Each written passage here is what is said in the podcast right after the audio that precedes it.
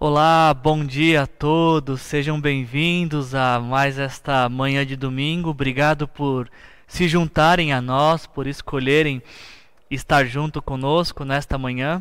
Que Deus abençoe sua vida e que essa seja uma manhã muito especial, onde você pode experimentar do amor, do cuidado, da graça de Deus na sua vida, aí na sua casa. Saiba que Deus está com você e que esse seja então um tempo de, junto com a tua família, uh, experimentar deste amor de Deus neste domingo de manhã.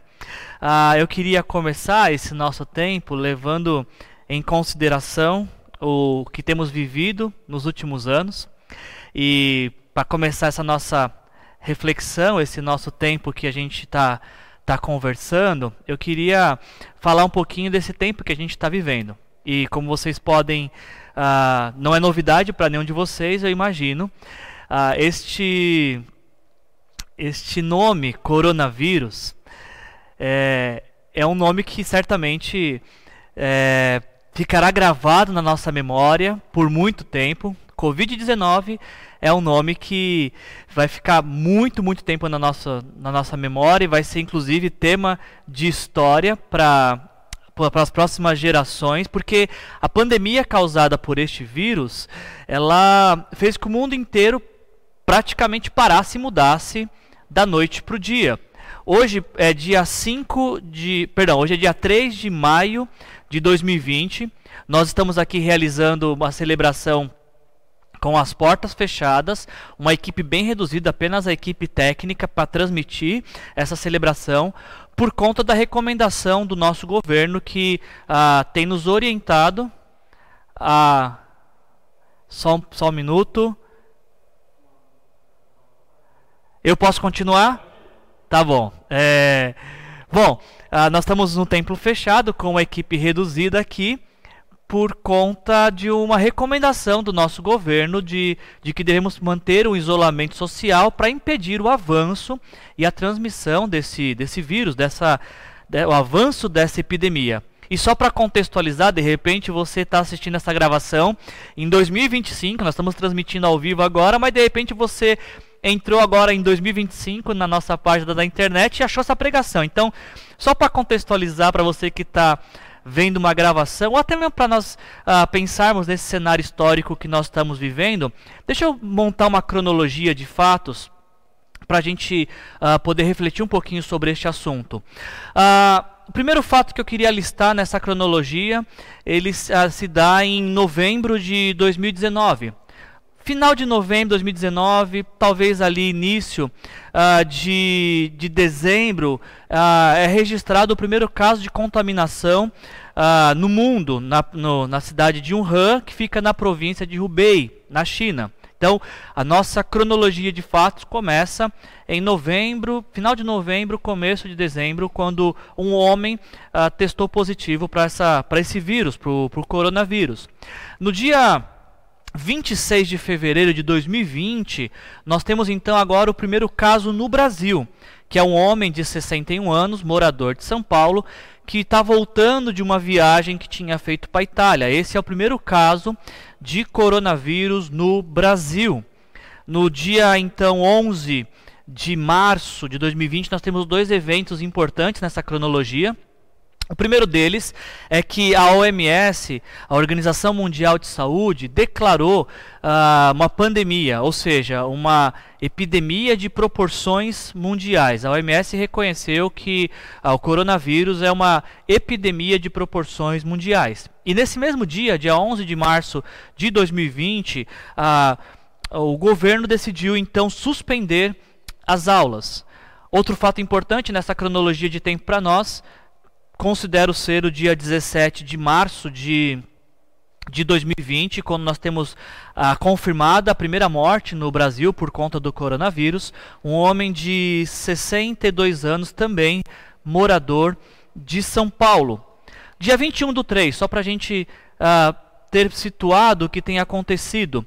Dia 21 do 3, há um decreto de fechamento do comércio por 15 dias, também nesse intuito de diminuir a, a proliferação do vírus. E aí então a ideia lá no dia 21 do 3 é que por 15 dias seria avaliado como é que nós estamos reagindo, se estamos conseguindo diminuir e achatar a curva uh, de transmissão. E aí então aquilo que era para. Ah, o comércio que era para voltar dia 6 do 4 teve uma nova prorrogação para o dia 25 do 4 e quando chegou 25 do 4, que foi sábado passado, uma nova prorrogação agora dia 11 do 5 e pelo andar da carruagem, não quero te desanimar, mas pelo andar da carruagem, creio que teremos ainda uma outra prorrogação. Talvez dia 11 de maio ainda não sejam todos os comércios que estejam abertos. E aí então o último fato que eu queria listar nessa cronologia. Hoje é dia hoje é dia 3 de maio, então fiz um levantamento até dia 1 de maio. Até sexta-feira, nós tínhamos no Brasil 87.364 casos, pelo menos aquilo que tem registro, né? Especialistas dizem que esse número pode ser até 15 vezes maior. E 6.017 uh, ah, mortes no Brasil por conta de, da, do coronavírus. E em São José dos Campos, a cidade onde nós estamos, a cidade onde nós a nossa igreja está, uh, ah, 231 casos e 11 mortos. Pelo menos esses são dados oficiais da Secretaria de Saúde. Agora, por que, que eu estou te colocando a par dessa cronologia de fatos e te apresentando uh, este contexto da história que nós estamos vivendo? Estou te colocando isso é, para você visualizar simplesmente pelo fato que eu queria que você enxergasse e entendesse que o mundo como nós o conhecemos antes do coronavírus, ele não existe mais. Se você estava pensando, bom, como é que era este mundo antes do coronavírus? Ah, quais são os planos que eu interrompi aqui e quando tudo voltar ao normal eu vou retomar? Como é que era a minha vida aqui? Como é que eu vou dar continuidade a esta vida daqui? Esquece este mundo antes do coronavírus não existe mais. Esse mundo antes do coronavírus ele não existe mais. Ah, vai existir um mundo antes do coronavírus e um depois. Nós estamos quase que naqueles desenhos infantis que passamos por um portal e saímos em outro lugar. Estamos vivendo justamente esse período de transição entre um mundo e outro, um mundo antes do coronavírus e um mundo depois. Assim, pelo menos eu creio, assim eu tenho essa expectativa uh, de que o mundo como nós o conhecemos era um mundo, por conta do evento coronavírus, vamos nos deparar com um novo mundo. E a pergunta que nós temos que fazer, obviamente, é: bom, se nós estamos aí escrevendo a história, estamos vivendo um marco histórico de transição, a pergunta é: o mundo que nós vamos encontrar vai ser um mundo melhor ou um mundo pior do, daquele mundo que nós deixamos para trás. Ah, dentro desse, desse sentido, a pergunta se o mundo que nós vamos encontrar é um mundo melhor ou um mundo pior do que o mundo que a gente deixou, ah, existem vários pensamentos. Muitas pessoas têm argumentado sobre isso. Né? Alguns muito otimistas e outros pessimistas. Ah, a linha pessimista, por exemplo, vai estar nos, tá nos dizendo que quando a gente voltar uh, e encontrar um novo mundo, vai ser um novo mundo parecido com esses filmes uh, de pós-guerra, pós-ataque mundial, ou até mesmo como seriados como The Walking Dead, onde vai prevalecer a lei do mais forte, onde vai ser uma grande batalha por sobrevivência, e nós vamos talvez encontrar, os pessimistas assim acreditam, nós vamos encontrar uma humanidade batalhando pela sobrevivência sem se importar com o seu próximo. Essa é uma expectativa daquilo que a gente vai encontrar quando nós neste novo mundo que nós vamos conhecer.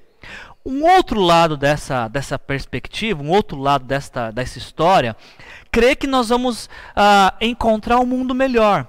Porque é inegável que nesse tempo de dificuldade, nesse tempo de privação, nesse tempo de muita de crise, uma crise ah, ah, elevada e, e de proporções como nunca antes tivemos que lidar, muitos têm sido casos de pessoas ah, despertando para a solidariedade. Muitos corações estão sendo inflamados com a generosidade.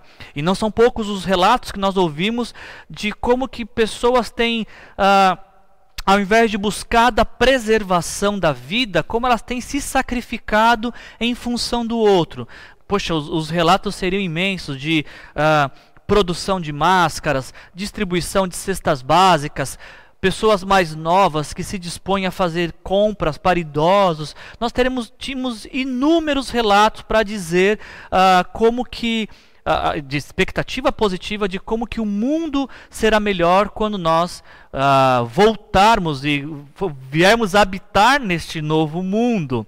Ainda dentro dessa linha de, de perspectivas positivas, muitos são aqueles que acreditam que crises são ótimas oportunidades para crescimento e desenvolvimento. É verdade que existem muitas pessoas passando por dificuldades, não sabendo lidar com esse momento, mas não podemos negar que muitas pessoas estão pegando eh, a, esse limão que a vida está oferecendo e transformando em uma limonada. Veja o exemplo de pessoas das fábricas de álcool em gel, da fábrica de máscara e de todo tipo de produto que a gente está consumindo. Se está ruim para alguns, para outros que estão ah, ah, tem outros que estão surfando nessa onda e encontrando oportunidades de crescimento mesmo em meio à crise. Eu queria te mostrar rapidamente ah, ah, como que este novo mundo será diferente. Eu queria mostrar para você ah, aquilo que acredito que ah, será tendência neste nosso neste novo mundo que vai surgir. A primeira coisa que eu acredito que vai ser uma tendência neste novo mundo tem a ver com, com o universo virtual. É um universo que nós já conhecíamos, mas que tinha muita resistência, mas por conta do confinamento, do isolamento, ah, já, já, já se tornou comum para nós vermos, por exemplo, médicos fazendo consulta por videoconferência. Antes algo que tinha muita resistência, agora se tornou uma prática do nosso dia a dia. Ah, o meu filho mais velho, João Marcos, ele tem 11 anos. Beijo, filho, para você, está me assistindo. O João Marcos, que é um ótimo aluno, inclusive, que fique conhecido agora aí é, a nível mundial para todos que nos assistem. O João Marcos, de 11 anos, está no sexto ano e ele está fazendo aulas em casa. As professoras têm enviado tarefa para ele, ele faz as tarefas e envia de volta para as professoras. Jamais eu imaginaria que meu filho de 11 anos teria EAD, faria ensino à distância, mas já é uma realidade por conta daquilo que a gente está vivendo. Isso para não contar sobre ah, aquilo que as empresas estão tendo que lidar, como reuniões, por exemplo. Conversei com um amigo meu ah, essa semana e ele me disse que ah, toda semana ele tinha uma, uma reunião de equipe e as pessoas de diversos pontos da cidade tinham que ir para um lugar para fazer uma reunião. Agora que não é possível, percebeu-se que pode ser feito esse tipo de reunião através de videoconferência. Ah, e aí, um pensamento meu é que, por, por que, que eu acho que isso se tornará uma tendência? Porque uma vez que foi, é, se percebeu que é possível, a pergunta é por que retroceder? já ouvi relatos de psicólogos também percebendo que podem fazer atendimento uh, online e estão se questionando por que, que eu vou pagar uma sala de escritório uh, se eu posso atender de forma virtual. Então, talvez há uma grande possibilidade que o novo mundo que a gente vai encontrar seja um mundo virtual, que vai uh, cada vez mais migrar para a, essa plataforma digital. Uma outra coisa que eu acredito que será uma tendência nos próximos anos é essa questão do home office. Acredito que uh, muitas pessoas estão trabalhando em casa e algumas empresas, percebendo que é possível, talvez vai transformar isso em uma tendência. Espero que não esta tendência, né? Que no primeiro dia a pessoa está bem vestida e no segundo dia parece o náufrago, parece não precisa mais fazer barba, não precisa mais cortar o, o, o cabelo. Mas é o fato é de que ah, empresas estão percebendo de que antes o que era visto com muita resistência, talvez vai se tornar uma tendência. E profissionais que estão trabalhando em casa, talvez também percebem, poxa, por que eu vou me deslocar para outros lugares se eu posso trabalhar a partir da minha casa? E eu estou pensando que neste novo mundo que a gente vai encontrar, quantas empresas vão perceber que é mais barato e talvez até mais produtivo ter um profissional em casa que pode uh, estar livre de estresse, de trânsito, de deslocamento e às vezes até mesmo do estresse de convívio com muitas pessoas. Talvez esse é o novo mundo que a gente vai encontrar. Seja um mundo onde o home office vai ser cada vez mais frequente e constante. E uma outra coisa que eu queria colocar para você, bem interessante. Acredito que esse tempo de confinamento, ah, graças ao Covid-19, nós estamos questionando mais a vida. E nós estamos questionando mais o que tem valor na vida. Eu espero que você esteja fazendo essa reflexão. Uh, estamos questionando, por exemplo, nossos relacionamentos. Por que, que nós, agora que a gente não pode estar perto de pais e avós, como cantamos nessa nossa última música, por que, que não fizemos isso antes e não vemos a hora de voltar a encontrar com pais e avós? Estamos questionando relacionamentos, estamos questionando ah, práticas e principalmente o que eu queria apontar para você, o tempo de confinamento e obviamente por conta de uma crise financeira está nos ajudando a questionar até mesmo a forma como nós gastamos nosso dinheiro e estamos verificando que coisas que achávamos que eram essenciais para a vida, do tipo não podemos perder uma liquidação, uma promoção, estamos percebendo que não era tão vital assim para nós. Eu fiz uma rápida pesquisa, eu queria apresentar para vocês sobre quais foram os itens mais vendidos nesse nesse período de confinamento e aqueles que tiveram uh, um decréscimo, que a venda caiu absurdamente. E eu acho que isso nos apresenta um pouquinho de tendências de consumo em tempos de confinamento. Eu li no jornal Valor Econômico do dia 2 de abril de 2020 uma pesquisa do, do Instituto Cantar sobre tendências de consumo em tempo de confinamento. Agora, olha que interessante, quais foram os produtos que mais venderam nesses últimos meses, de acordo com essa pesquisa que o Instituto Cantar fez com, uma, com vários uh, supermercados do nosso país. Itens mais vendidos: uh, pão industrializado, salgadinho, biscoito, refrigerante, leite, filtro de papel, leite em pó, linguiça, creme de leite e açúcar. Esses itens aqui representam 75% da venda nos mercados nesse tempo de confinamento. O que chama a minha atenção. Uh, salgadinho. em tempo de confinamento, não podemos ficar sem, sem Pringles. Uh, filtro de papel, esse era óbvio, né? Ninguém vive sem café. Aliás, eu acho que eu nunca bebi tanto café na minha vida como tenho bebido neste tempo. Uh, Creme de leite, porque não nos pode faltar gordice nem doce para afogar as nossas mágoas. Esses foram os itens mais vendidos nesse tempo de confinamento. Agora, pasme, ah, surpreenda-se com os itens que caíram à, à venda neste tempo de confinamento. Ah, caíram bebida em soja, suco em pó, leite aromatizado. Ô, minha equipe, quem bebe leite aromatizado? Leite aromatizado, lâmina de barbear, tintura de cabelo, creme dental, desinfetante, inseticida, ou seja, até os, os insetos estão de quarentena, limpador multiuso. E aí eu destaco aqui lâmina de barbear, e antes que alguns dos nossos engraçadinhos façam piada, sim, eu estou contribuindo para essa estatística. Eu e a minha equipe, a gente decidiu que não vai fazer a barba nesse período de confinamento e certamente não vamos fazer depois também. Uh, que tiveram queda, lâmina de barbear, tintura de cabelo e creme dental. Ou seja, já que estou em casa, não preciso escovar mais o dente. É isso que essa pesquisa está nos apontando. Como que para de vender creme dental, gente? Creme dental caiu a venda. Mas tudo isso nos mostra algo de que não foi apenas o mundo exterior que mudou. Seria ilusão nossa achar que o mundo inteiro está mudando e a nossa casa continua a mesma.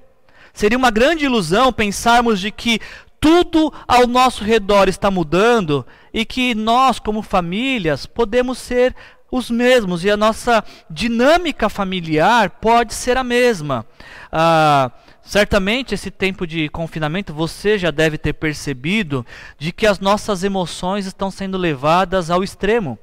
E nesse tempo onde nossas emoções estão sendo testadas, não é incomum termos momento onde ah, mais do que nunca temos que exercer paciência, empatia, tolerância reflexão, onde tempo, esse tempo onde nossas emoções estão sendo testadas, nós estamos precisando nos reinventarmos, mais do que nunca. E talvez para alguns de vocês seja não seja novidade isso, porque vocês estão percebendo que você está em casa, em home office, e as suas crianças estão em casa também. E as, você até estranha, você fala, quem são essas crianças? Porque você não conhecia essas crianças, porque você estava trabalhando e elas estavam na escola e você só se viu num curto período do dia. Agora você e seus filhos ocupam o mesmo espaço, bata uns batalhando por silêncio, outros batalhando por barulho. Alguns que contavam com os avós, bom, vou deixar meu filho na escola e mais tarde uh, meu pai, minha mãe pega para mim. Agora não tem mais os avós que podem ajudar com esse monitoramento com as crianças. E aí então você está tendo que lidar com o trabalho, com o cuidado com a casa, com as crianças, ao mesmo tempo está se preocupando com as finanças, está se preocupando que tem que sair para fazer compras e está se questionando, mas quando tudo isso vai acabar? Alguém já achou vacina para isso? Pelo amor de Deus, alguém me socorre. Percebe que uh, seria uma ilusão acharmos de que nossa realidade familiar não está mudando, se todo mundo ao nosso redor está mudando. E sabe, gente, quando uh, conversando com a, com a minha equipe, nossa equipe, nós temos uma equipe que produz série de mensagens e eu questionei para eles Será que é tempo de falarmos sobre família? E, todos foram unânimes de, de, pensar que mais do que nunca é um tempo propício para falarmos sobre família. Ah, nesse tempo de, de confinamento, consideramos que é importantíssimo resgatarmos valores familiares, voltarmos a falar do plano de Deus para cada família, porque são muitas notícias que nós temos visto no jornal ah, sobre o número de divórcios que estão crescendo, sobre violência e abuso contra mulheres, pessoas sofrendo com ansiedade, depressão e tantas doenças emocionais. Então, sim, consideramos que essa seria um, um seria este um tempo propício para falarmos sobre sobre família. Me permita fazer um parênteses aqui eu queria falar algo rápido. Já, eu já retomo meu pensamento, mas me permita fazer um parênteses aqui. Os noticiários têm dito que uh, apontado sobre o crescimento do número de divórcios. E eu creio que essa pandemia não é a pandemia que causou o divórcio. Talvez muitos casamentos que já estavam vindo uh, à beira do abismo, talvez a pandemia só descortinou aquilo que não estava uh, sendo visto ou ignorado. Mas mesmo assim, mesmo que casamentos que já estavam em crise foram vieram à tona ao tamanho da crise por conta do confinamento, da convivência mais tempo juntos, uh, será que esse é tempo de falarmos de divórcio? Será que realmente uh, pessoas estão em, em suas plenas condições racionais e emocionais para decidir sobre um divórcio? Uh, eu, eu queria te dar um conselho. Se você tem pensado sobre divórcio, esse não é tempo para falarmos de divórcio. O meu conselho é: se você tem pensado em divórcio, procure pessoas e pessoas imparciais que não vão te apoiar na sua decisão, mas pessoas sensatas e sábias que podem te aconselhar a considerar melhor essa questão, porque nós não estamos num período de tomar decisões. Uh, nesse período em que nossas emoções estão sendo levadas aos extremos, nós não temos condições de tomar decisões tão importantes. Então, meu conselho, considere muito essa questão sobre o divórcio. Um outro ponto que eu queria colocar, só um, ainda desse parênteses, ah, nós temos lido que tem crescido o número de abuso e de violência contra a mulher e contra crianças. Ah, e por conta do confinamento, essas pessoas não podem ah, expressar esse sofrimento e alguns homens às vezes até justificam de que estão muito estressados, agitados, muito pressionados e aí acabam descontando em mulheres e filhos. Deixa eu falar uma coisa: violência e abuso continua sendo crime mesmo em tempo de confinamento. Mulheres, denunciem agressores neste tempo. Confinamento não é justificativa para agressão nem para abuso. Então denunciem, porque a primeira denúncia que você fizer, o abusador e o, o agressor perde a coragem ele perde este ímpeto, achando que pode fazer qualquer coisa sem consequências. Denunciem, porque continua sendo crime. E ainda, um último assunto que eu queria tratar dentro deste, desse parênteses que eu abri. Ah, tem crescido o caso de, de pessoas com enfermidades emocionais. Deixa eu te falar uma coisa: depressão não é frescura.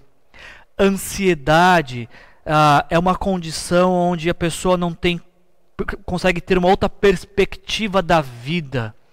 Ah, se você está passando por alguma dificuldade emocional, não passe por isso sozinho. O tempo que nós estamos vivendo está difícil para todos, mas quando a gente passa junto por esse tempo difícil, encontramos mais força, recursos, temos outra perspectiva que pode nos ajudar. Então, meu conselho é: se você está passando por alguma pressão emocional com a qual não tem conseguido lidar, existem pessoas que nós uh, que podem falar com você, uh, que podem te ouvir. Você não precisa guardar essa, esse vulcão de emoções só para você. Procure pessoas com quem você possa abrir o coração. Mais do que nunca, fecho parênteses e, e, e retomo o pensamento de que, mais do que nunca, nós precisamos uh, falar sobre família. E lembrar que Deus é o idealizador da família, Deus é aquele que criou a família. E é por isso então que nesse mês de maio nós estamos realizando esta série de mensagens chamada Projeto Família, resgatando o plano original. A cada domingo de, do mês de maio nós vamos meditar em um caso de família da Bíblia e ver como que essas famílias administraram algumas tensões dentro do lar. E quando a gente observar esses casos, a minha expectativa é que eu e você possamos ser encorajados a batalhar por nossas famílias nesse momento de transição que a gente está passando. Ah, Deus tem um propósito muito especial para sua família. E eu queria que você ah, considerasse isso nessa manhã. Como eu falei para você, se você precisar conversar com alguém, tem pessoas à sua disposição. Nós estamos à sua disposição. Você pode ver aqui uh, no nosso vídeo, nós temos um QR Code que quando você direciona a câmera do seu celular para ele, uh, vai cair direto no nossa, nosso WhatsApp e aqui você pode encontrar pessoas dispostas a falar com você. Não passe por isso sozinho. É tempo de falarmos sobre família, é tempo de considerarmos como Deus agiu em algumas famílias e aquele que idealizou família pode também abençoar a sua família. Hoje eu quero falar com vocês sobre essa primeira mensagem da aparência à realidade e eu quero observar com você alguns eventos que aconteceram na família do rei Davi e pensarmos, observarmos como que problemas não resolvidos, como que não se importar com a dor do outro dentro do lar, dentro da família, podem gerar grandes problemas. Eu quero aprender junto com você, de repente, a dar uh, fim ao sofrimento do outro. Em tempos de confinamento, nós temos a tendência do, do modo autossalvação, de, de proteção. Mas eu quero te levar a pensar hoje sobre sacrifício, sobre cuidar do outro, o outro que está do seu lado, o outro que está debaixo do seu teto. A gente vai fazer uma leitura uh, no, no capítulo 15 de 2 Samuel, de 1 a 15. Só que antes de fazer essa leitura, antes de entrarmos no texto que a gente vai meditar, deixa eu te fazer dar um pano de fundo para você conhecer um pouquinho a história de Davi. Um rei que reinou em Israel, o maior de todos os reis de Israel. Uh, ele reinou por volta de mil antes de Cristo. Eu queria te apresentar um pouco alguns casos da família de Davi. O primeiro caso que eu queria te apresentar e que acredito ser ter sido um divisor de águas uh, acontece quando uh, a família de Davi está vivendo o seu melhor momento. Uh, nós vemos que Davi, lá em em 2 Samuel capítulo 11, uh, quando ele está vivendo o melhor momento de sua vida, quando ele está ah, tá experimentando de paz no seu reinado, no seu governo, quando a, a, paz e proteção das fronteiras do seu país, onde há prosperidade. Davi está vivendo um período fantástico, e para mim, até a capítulo 10, segundo Samuel, é o, é o, o platô de sua vida, onde ele está experimentando tudo aquilo de melhor que Deus tinha para dar para ele. Davi, ele era um simples pastor de ovelha, e aí o dia que ele derrota um poderoso guerreiro inimigo, ele é já começa a ganhar status na nação e vem crescendo na nação de Israel até se tornar rei de Israel. E aí então nos diz, 2 Samuel 11, que quando Davi está experimentando desse prestígio, desta fama, dessa paz, desta prosperidade, nos diz 2 Samuel 11 que na época em que os reis saíam para a guerra, Davi enviou para a batalha Joabe com seus oficiais para o exército. Ou seja, quando ele deveria estar em guerra, ele estava em casa. E o relato seguinte é que quando a gente percebe que quando você não está onde deveria estar, você está uh, vulnerável e pronto para lidar com talvez problemas com os quais não vai saber lidar. O texto seguinte, a sequência desse texto, nos mostra um rei preguiçoso. Nos diz o texto ainda que uma tarde Davi se levanta, ou seja, no meio da tarde levantou, dormiu o dia inteiro. Bom, uma tarde ele se levanta e vai passear pelo terraço do palácio. E do terraço ele viu uma mulher muito bonita tomando banho e mandou alguém procurar saber quem era.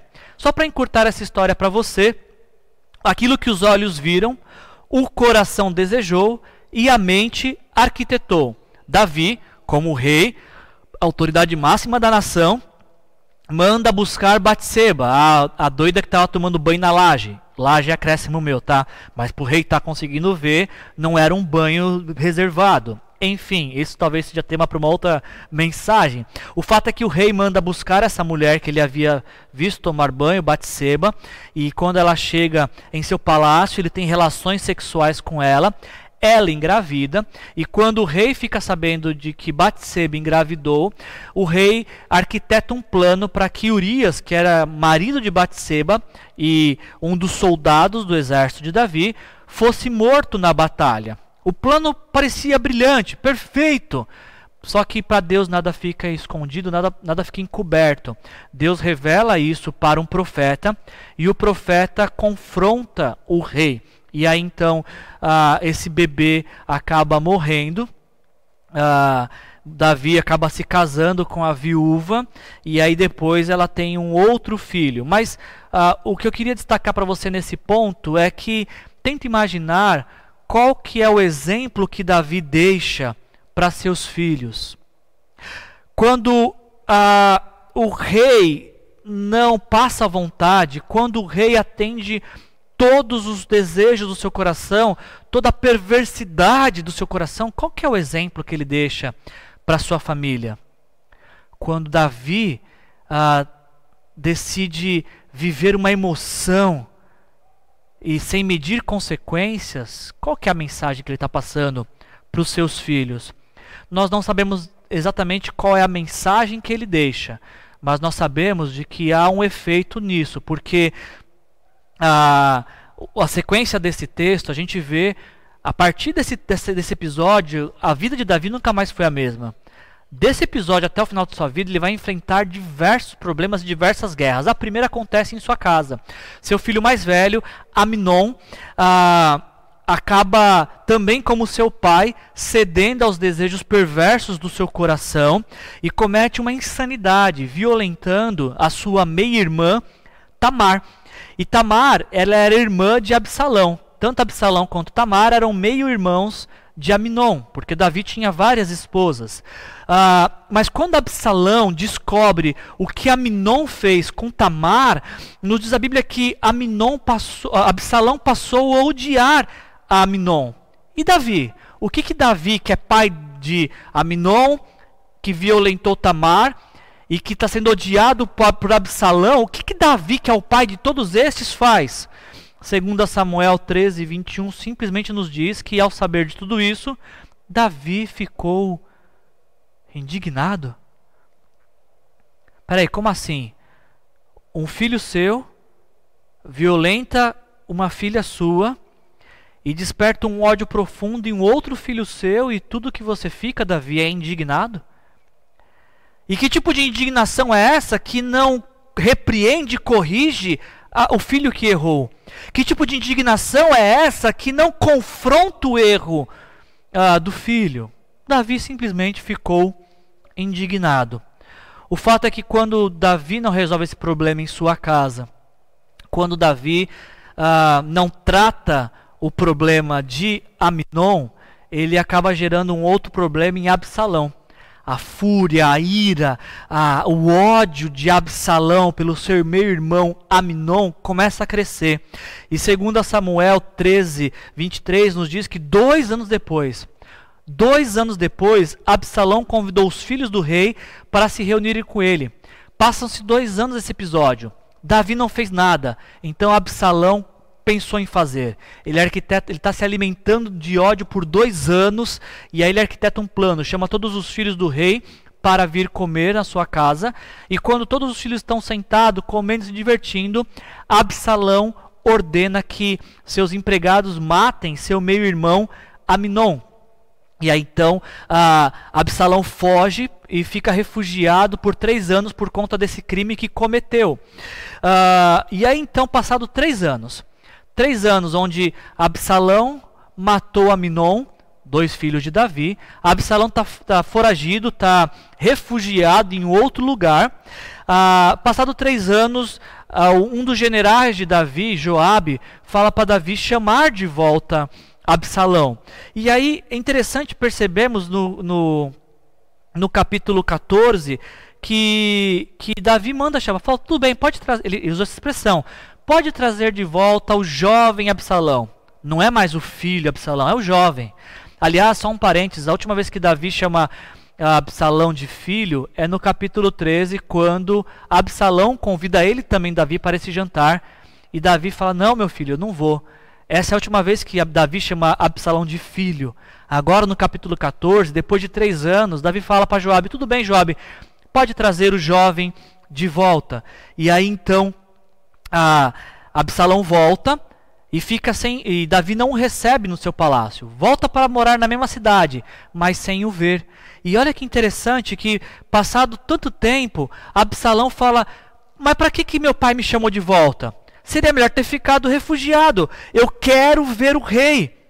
E olha que interessante essa tratativa de Davi. Agora se passaram então cinco anos. Cinco anos de que Absalão é consumido pela culpa, pelo ódio, pela mágoa, pela tristeza. E quando Absalão está diante do seu pai Davi, segundo Samuel 14:33 nos diz: Então Joabe foi contar tudo ao rei, que mandou chamar Absalão. Ele entrou, prostrou-se rosto em terra perante o rei, e o rei o saudou com um beijo. Eu não sei você, mas essa tratativa de Davi para com Absalão me parece extremamente impessoal, fria, desprezível, porque Davi está tratando Absalão como ele trata qualquer súdito do seu reino. Davi está tratando Absalão como um súdito, mas ele não é um súdito Davi, ele é Absalão, ele é o sucessor do trono.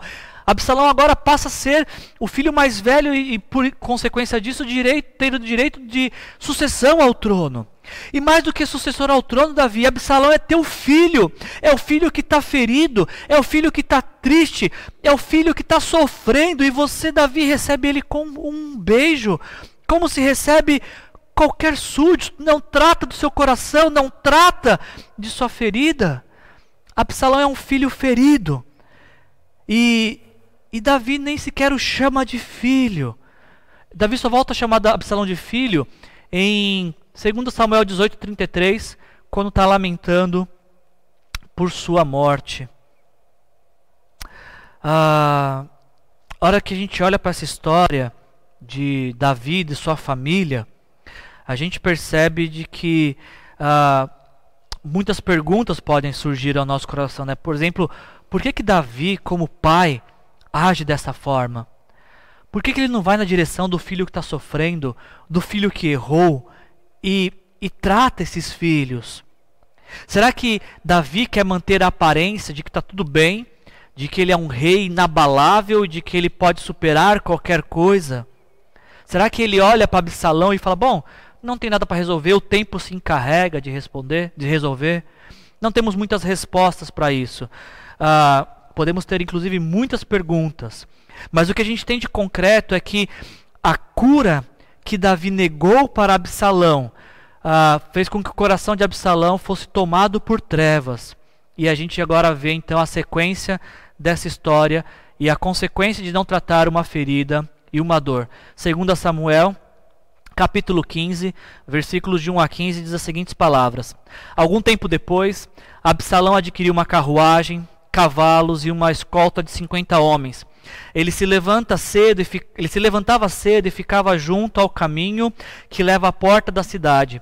Sempre que alguém trazia uma causa para ser decidida pelo rei, Absalão chamava e perguntava de que cidade vinha. E a pessoa respondia que era de uma cidade de uma das tribos de Israel. E Absalão dizia: A sua causa é válida e legítima, mas não há nenhum representante do rei para ouvi-lo. Absalão acrescentava: Quem me dera, quem me dera ser designado juiz dessa terra. Todos os que tivessem uma causa ou uma questão legal viriam a mim, e eu lhe faria justiça.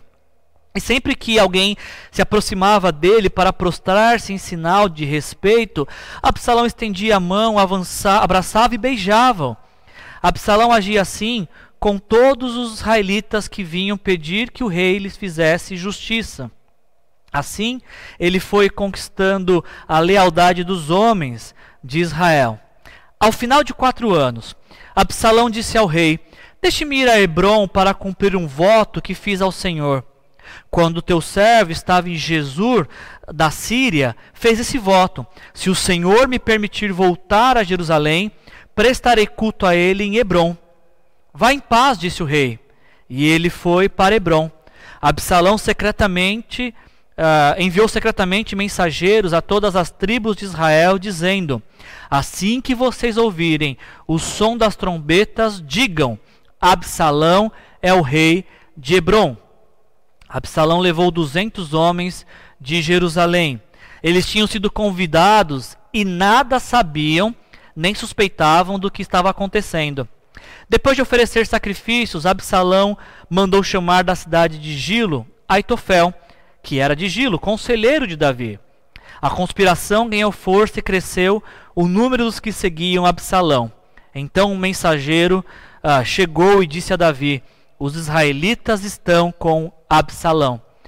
Uh, então Davi disse aos conselheiros que estavam com ele em Jerusalém: Vamos fugir. Do contrário, uh, não escaparemos de Absalão. Se não partimos imediatamente, ele nos alcançará, causará a nossa ruína e matará o povo à espada. O conselheiro do rei responderam: Teus servos estão dispostos a fazer tudo o que o rei, nosso senhor, decidir. Até aqui.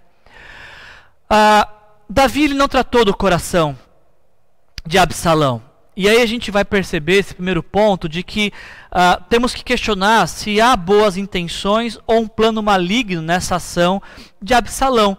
Davi não trata o coração de Absalão e a consequência disso é que na ausência da voz paterna consoladora e perdoadora do pai, uh, o coração de Absalão foi tomado por trevas uh, e começa então a arquitetar um plano mal. O texto que a gente acabou de ler diz algum tempo depois. Algum tempo depois desses cinco anos que ele está sofrendo. Algum tempo depois, Absalão começa a arquitetar um plano. Ele se levanta cedo, coloca-se na porta da cidade, ele está ah, parecendo ser alguém tão atencioso com o povo, ele, ele, demonstra tanta atenção, ele, ele, ele abraça as pessoas, ele beija as pessoas, ele fala: Olha, sua causa é muito nobre, quem me dera ser uh, o juiz sobre essa causa, porque certamente o que você está falando tem valor.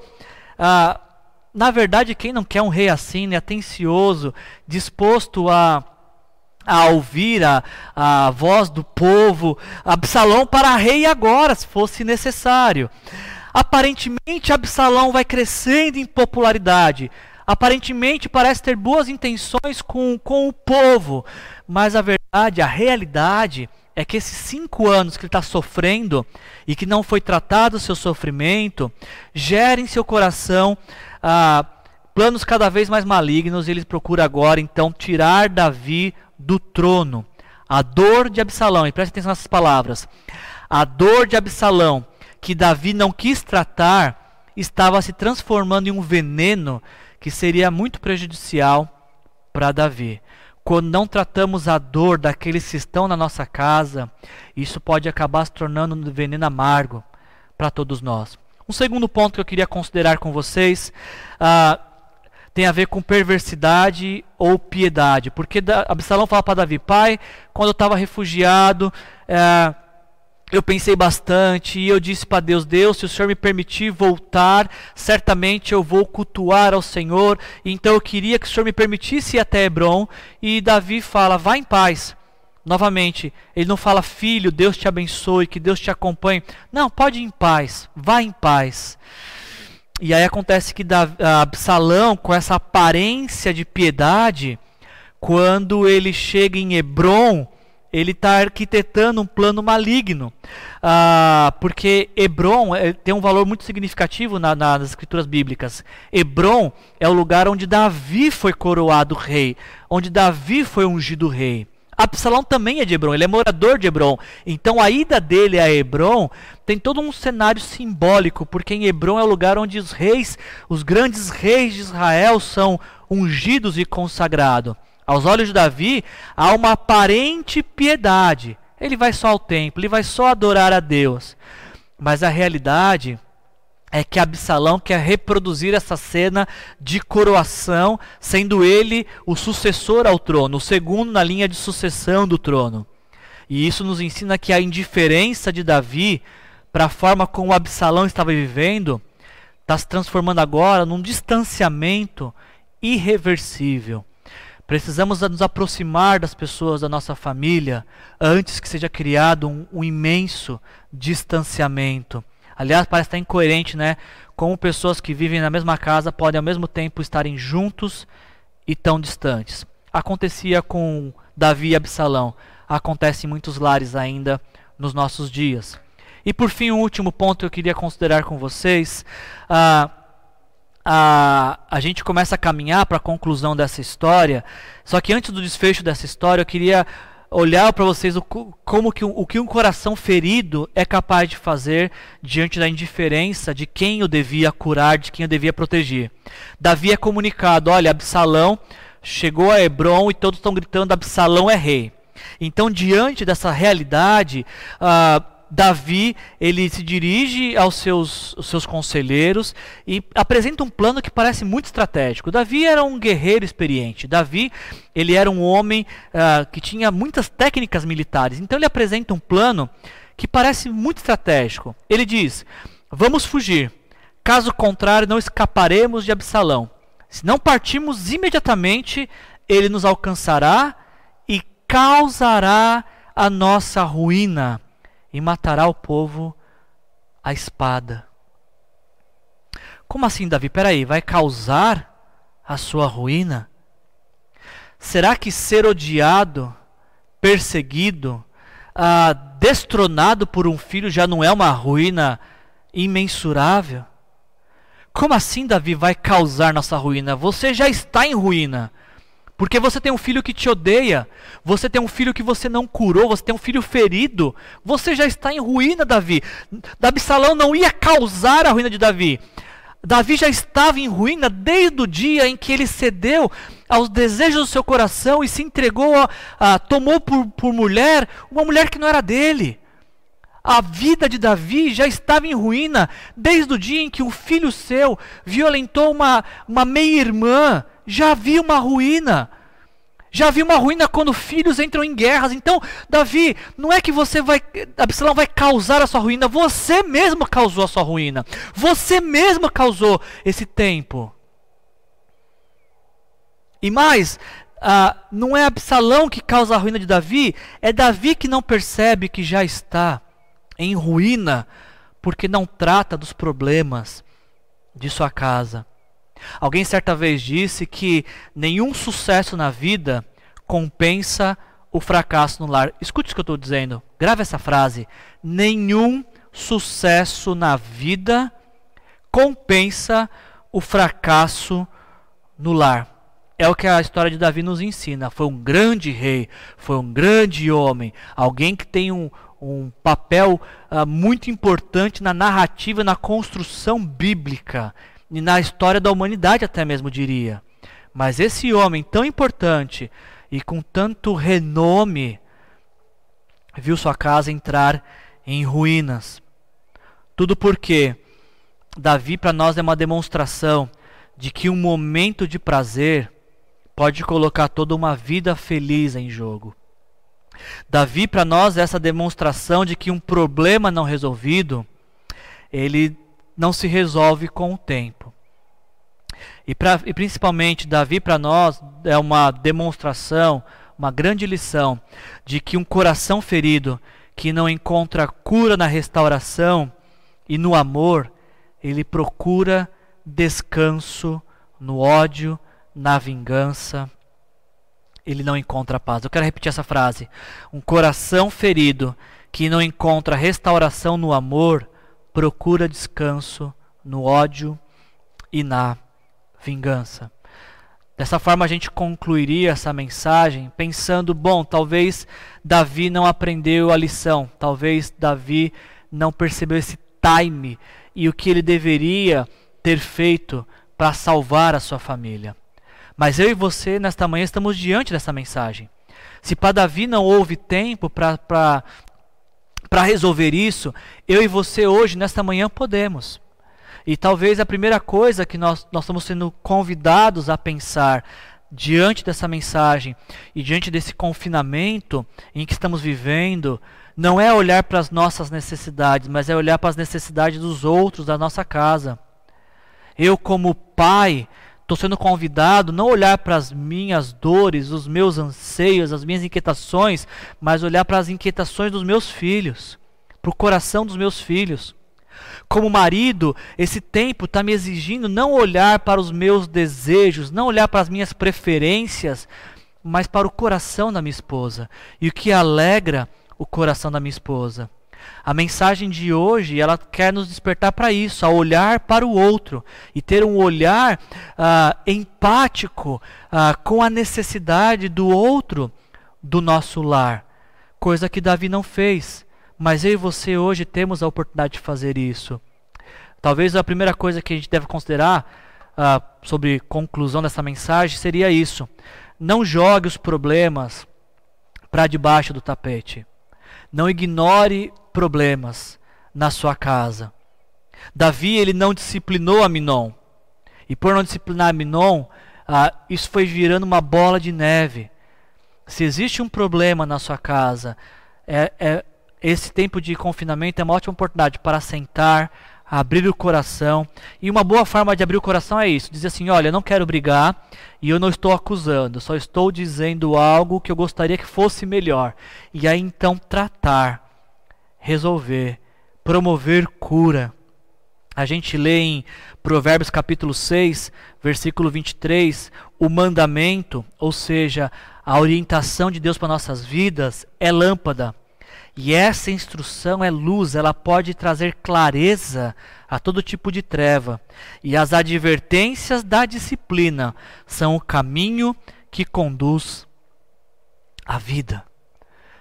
Esse é um tempo de, de deixarmos que, que a palavra de Deus conduza a nossa vivência familiar e demonstrarmos importância para essas pessoas que nós amamos e que Deus colocou em nossas vidas. E eu ainda colocar, acrescentaria um outro ponto. Eu diria que essa história de Davi nos ensina a não ignorar as feridas do coração. Não ignore o sofrimento do seu marido. Não ignore o sofrimento da sua esposa. Não ignore o sofrimento dos seus pais. Não ignore o sofrimento dos seus filhos.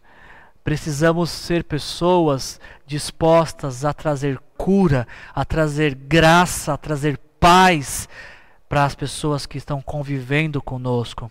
Provérbios 17, 12 diz: O coração alegre é um bom remédio, mas o espírito abatido consome as forças. Você está diante dessa mensagem junto comigo para pensarmos não naquilo que nós precisamos como indivíduos, mas como que nós podemos alegrar o coração daqueles que estão convivendo conosco nesse período de confinamento. E esse é o desafio que eu queria deixar para você nessa, nesse projeto família. No projeto família, o plano original é que cada um faz a sua parte para o bem do outro. No projeto família, no plano original, não é cada um por si e Deus por todos. no plano original, é Deus por cada um que se multiplica e se derrama, transborda na vida do outro. Deixa Deus tomar sua vida nesse dia. Deixa Deus encher seu coração de graça, de paz, e seja você aquele que promove cura, aquele que promove paz, aquele que é usado por Deus para alegrar seu lar, para alegrar sua família. Sua família pertence a Deus. Deus é o grande interessado de que a sua casa seja uma casa de paz, seja um pedaço do céu. E Ele quer usar você para transformar a sua casa nesse pedacinho do céu. O mundo ao nosso redor está mudando. Talvez essa seja uma manhã para sua família mudar também e ser uma família que experimenta da paz de Deus. Deixa eu orar por vocês. Pai, em nome de Jesus, obrigado por essa mensagem, obrigado por esse dia que o Senhor nos reúne para falar sobre família, Pai. A tua palavra nos deixa esse exemplo de Davi, que não tratou do coração de Absalão, e por não ter tratado o coração de Absalão, acabou deixando que isso se transformasse num grande, uma grande ferida, Senhor. Mas hoje estamos diante dessa mensagem para aprender, Senhor, que ainda há tempo de restaurar corações, ainda há tempo de tratar feridas, ainda há tempo, Senhor, de promover a tua cura através ah, do amor, do perdão, Senhor, da, do sacrifício em favor do outro, Pai. Que cada família que nos ouve nesta manhã, Senhor, cada lar que essa mensagem entrou, Senhor, possa uh, se voltar para Ti em arrependimento, Senhor, também em expectativa daquilo que o Senhor pode fazer, Senhor. Que cada família experimente nesta manhã, pela graça do Senhor, um novo tempo contigo, Senhor. E que esse tempo de confinamento, uh, onde as nossas emoções estão sendo levadas ao limite, nós possamos uh, experimentar da tua, paz, da tua paz e sairmos desse período, desse momento mais forte do que entramos, Senhor. Essa é a minha oração, em nome de Jesus. Amém. Que a graça do nosso Senhor Jesus Cristo, o amor do nosso Deus o Pai e a comunhão e a consolação do Espírito Santo fortaleça o seu lar e a sua família nessa semana. Em nome de Jesus, amém. Que Jesus te abençoe.